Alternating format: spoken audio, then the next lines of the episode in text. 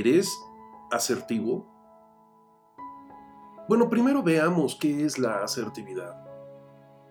Y aunque el término sigue sin aparecer en el diccionario de la Real Academia de la Lengua Española, fue utilizado en primera ocasión por un par de psicólogos, Volpi y Lazarus, hace ya muchos años, en 1958. En términos psicológicos, significa la habilidad de expresar nuestros deseos de una manera cortés, educada, amable, franca y directa.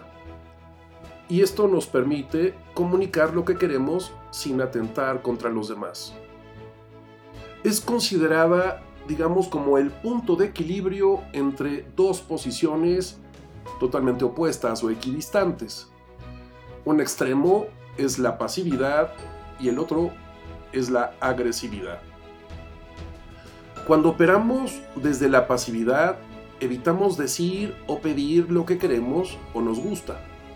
Nuestras necesidades propias pasan a segundo término y ponemos el foco en las necesidades de los otros y al no poner límites es muy probable que esta actitud pasiva, permisiva, se manifieste con una conducta verbal vacilante y cortada, una corporalidad, es decir, un lenguaje no verbal, que se representa no sosteniendo la mirada o rehuyéndola, o nerviosismo, encogimiento de hombros, bajo volumen de voz, y cuyas consecuencias derivan en no defender los derechos propios, perder oportunidades y permitir conflictos interpersonales sin participación alguna o siendo sumisos.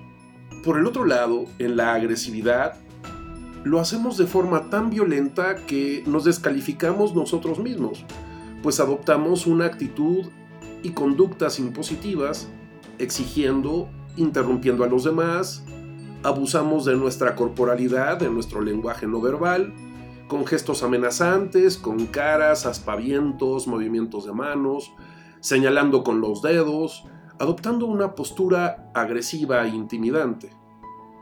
Un volumen alto de voz o gritando, las consecuencias se ven reflejadas en la creación de tensión e incomodidad por parte de todos los presentes. Por supuesto que también genera conflictos interpersonales y enfrentamientos, violando los derechos de otros. Ser asertivo es encontrar un justo medio. Significa desarrollar la habilidad de ponerme límites a mí, ponerle límites al otro, sin dejar de ser amables, sin hacer a un lado la cortesía, siendo empáticos, pacientes, tolerantes. Es saber pedir, saber negarse, saber decir no, que a veces nos cuesta mucho trabajo. Es aprender a negociar y ser flexible para poder conseguir lo que se quiere, respetando los derechos del otro y expresando nuestros sentimientos de forma clara, cuando no queremos, cuando no estamos satisfechos o cuando algo no nos parece. Es decir, cuando no estés de acuerdo, no significa que te vas a enganchar, te vas a molestar, simplemente lo vas a expresar. Esto no tiene que llevarnos a terminar la conversación en una discusión o en un enfrentamiento. Ser asertivo es también un recordatorio e invitación constante a abrirme a la posibilidad de que no siempre tengo la razón y de que no todo tiene que ser a mi manera. A ser tolerante ante la diversidad de posiciones y opiniones, buscando normar criterios, establecer relaciones sostener las conversaciones y ser capaces de lograr acuerdos. Implica que mi conducta verbal es firme, es directa, pero no abuso. Mi corporalidad, mi lenguaje no verbal, se manifiesta manteniendo el contacto visual, gestos firmes, pero moderados, una postura relajada, tranquilidad, elocuencia, voz relajada, un tono firme y claro, las consecuencias de esta actitud o comportamiento indican claramente una disposición a resolver problemas o diferencias. No soy pasivo y permito que me pases por encima, no soy agresivo y te paso yo por encima, soy asertivo. Me pongo límites a mí, le pongo límites al otro, pero no dejo de ser cortés, amable, empático, tolerante.